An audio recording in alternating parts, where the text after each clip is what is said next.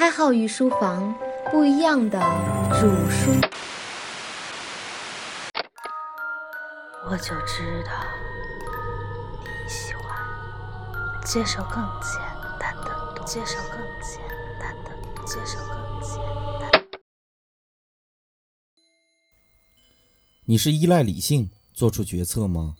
对此我表示怀疑。今天的节目我要为大家展示的，就是你决策的机理。当然，如果你看《思考快与慢》原著的话，管这种机理叫做可得性法则。你还记得四川大地震的时候，你多么恐慌吗？每晚睡觉前都会在地上倒立一个啤酒瓶。你还记得天津爆炸案的时候，你多么恐慌吗？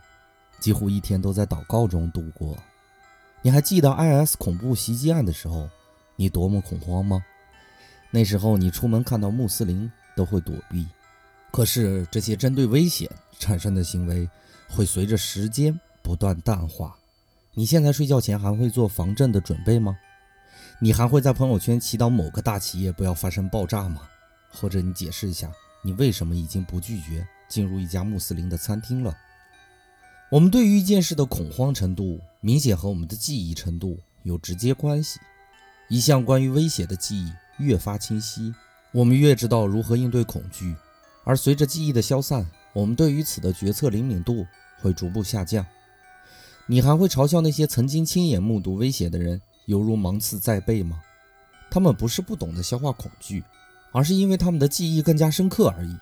好，放下恐惧不谈，我们谈点让你开心的话题，比如你曾经的梦想是什么？科学家、教育工作者、军人。可是你现在在干什么呢？为什么你会觉得孩童时代的梦想如此可笑？但是当年你许下这个梦想的瞬间，那种快感，你又作何解释呢？当年系统一的冲动对自身的预期太高，认为只要自己愿意，就没有自己做不了的事，而一次次的结果并不是那么如意，你便开始怀疑自己的能力，怀疑少年时的梦想是否有点天马行空。随着时间以及环境的变化。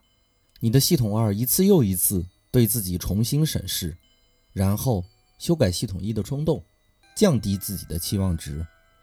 系统二将系统一的冲动慢慢吞噬，直到它消失殆尽，最终有了现在的你，那个看到梦想就头痛不已的你。你知道吗？你和伟大的人只差一点，那就是伟大的人不会遗忘，他们会用自己的记忆强化自己的决策意识。重复的克服问题，最终达到他们想要达到的目的。如果你发现可笑的不仅仅是你的恐惧、你的梦想，甚至是你的情感，你会不会一下子觉得浑身冰冷、情绪低迷？你有没有冒出过这样的冲动？我为这个家庭付出了这么多，而他又做了什么？我那么爱他，他却不爱我。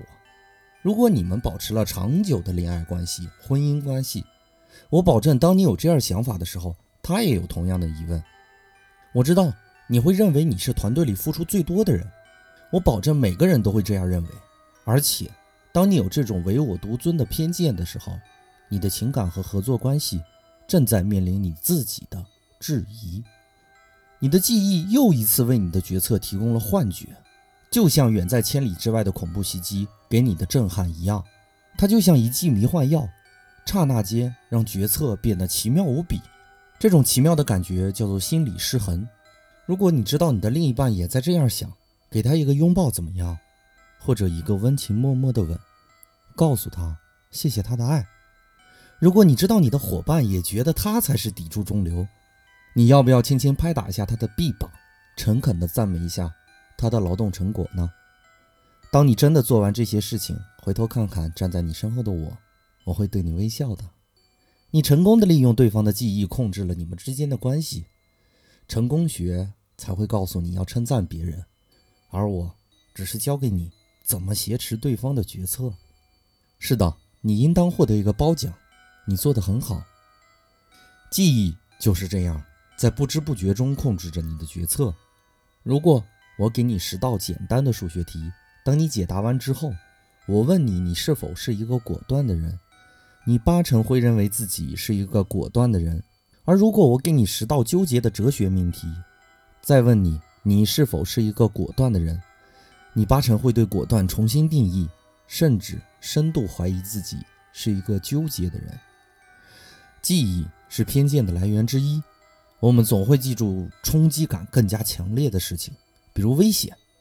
但是我们生活的环境如此平和，渐渐的那种冲击感就会弱化，弱化到不影响你的生活。我们的生活也是无趣的，所以我们矫正我们的梦想。让自己变得更加符合生活的定义，于是梦想被弱化，弱化到不影响我们的生活。我们总会记得情感中付出的部分，而忽略掉获得的欣慰。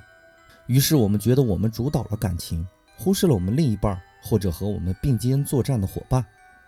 我们为了所谓的人格，忘却了太多不该忘却的事情。为什么最牢固的关系是战友关系？原因在于你们曾经生死与共。这种感情不难忘却，原来你只是个硬盘而已，主宰你的原来只是一段犹如城市化的记忆。知道为什么我每天都会对着镜子说出我的梦想了吧？知道我为什么会反复的揭开曾经困惑带给我的伤疤了吧？知道为什么我那么认真的回复听官的点滴反馈了吧？不是为了记忆，就是为了控制我们拥有的事物而已。如果我上午跟你讲了哲学问题，我保证下午我们聊到生物学。你依然会用哲学的视角去解读问题的。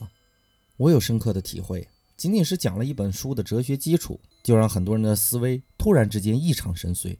所以你明白为什么我这几天忙着带领群里的伙伴朗诵《道德经》了吧？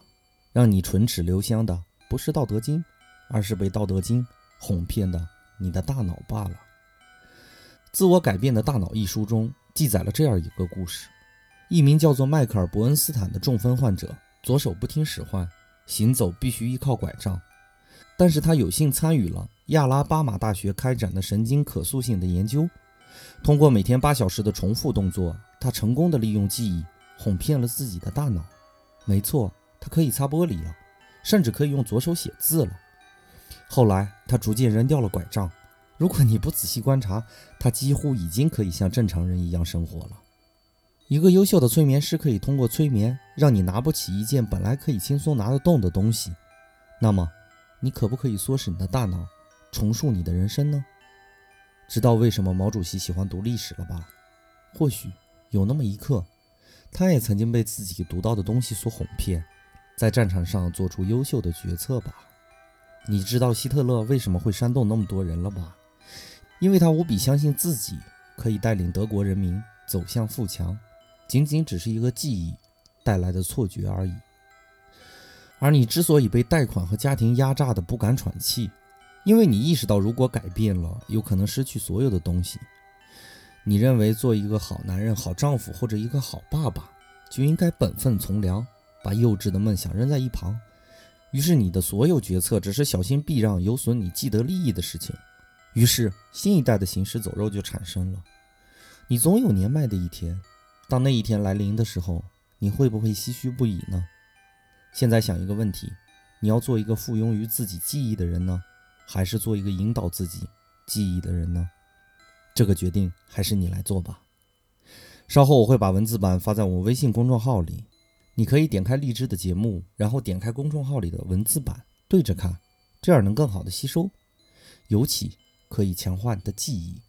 记点有用的东西吧，别忘了。我一次又一次为你敲响的警钟，伙伴们，本节的内容就播讲到这里，感谢大家宝贵的时间，我们下节再见。